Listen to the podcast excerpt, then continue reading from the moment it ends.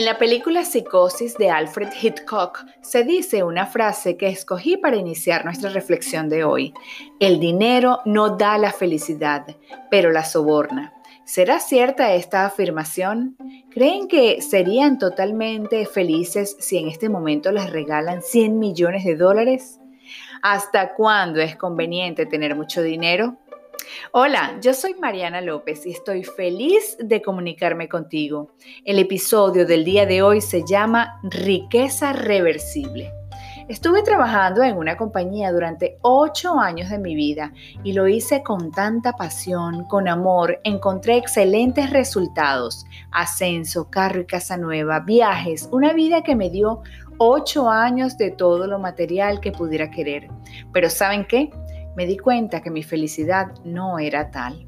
Mi matrimonio se iba deteriorando. Pasaba de las cuatro semanas del mes, tres viajando, y me perdí de tantas cosas con mis hijos y mi familia porque pensaba que yo era feliz y había encontrado la felicidad y que el tener todo lo que quería para mí y mi familia, eso era felicidad.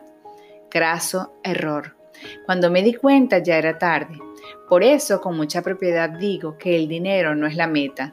Muchas veces pues las circunstancias se salen de nuestro control, nos producen miedo, tensión y desaliento. Es humano sentir estas emociones, pero no podemos permitir derrotarnos. Tenemos que darnos cuenta a tiempo para levantarnos y no ser esclavos de nuestros talentos y del dinero. Nuestra motivación principal no debe ser el dinero. Así que te invito a que no vivas de él. Toma los pasos necesarios para hacer que las cosas sucedan, porque el error más grande es hacer algo solo para hacer dinero. Tiene que ser algo mucho más grande que el dinero. Algunas veces no es solo negocio, es algo personal. El secreto del éxito es encontrar algo que ames tanto hacer que no puedas esperar a que salga el sol para hacerlo. Por supuesto, no estoy diciendo que el dinero no hace falta. Por supuesto que sí, claro que sí, solo que debemos darle su justa dimensión, porque al fin y al cabo, desnudos nacimos y desnudos volveremos. Muchas investigaciones psicológicas han explorado la relación entre el dinero y la felicidad. ¿Y saben qué? En todas se ha llegado a la conclusión de que contar con unos mayores ingresos no ayuda a ser más feliz. Y en todo caso, no es más feliz quien más tiene, sino quien menos necesita.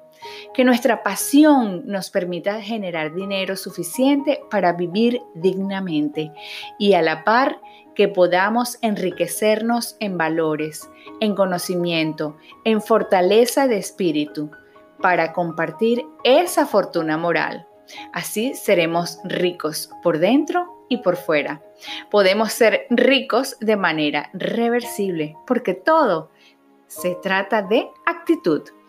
Yo soy Mariana López y espero que te haya gustado este episodio. Déjame tus comentarios y si quieres puedes compartir mi podcast.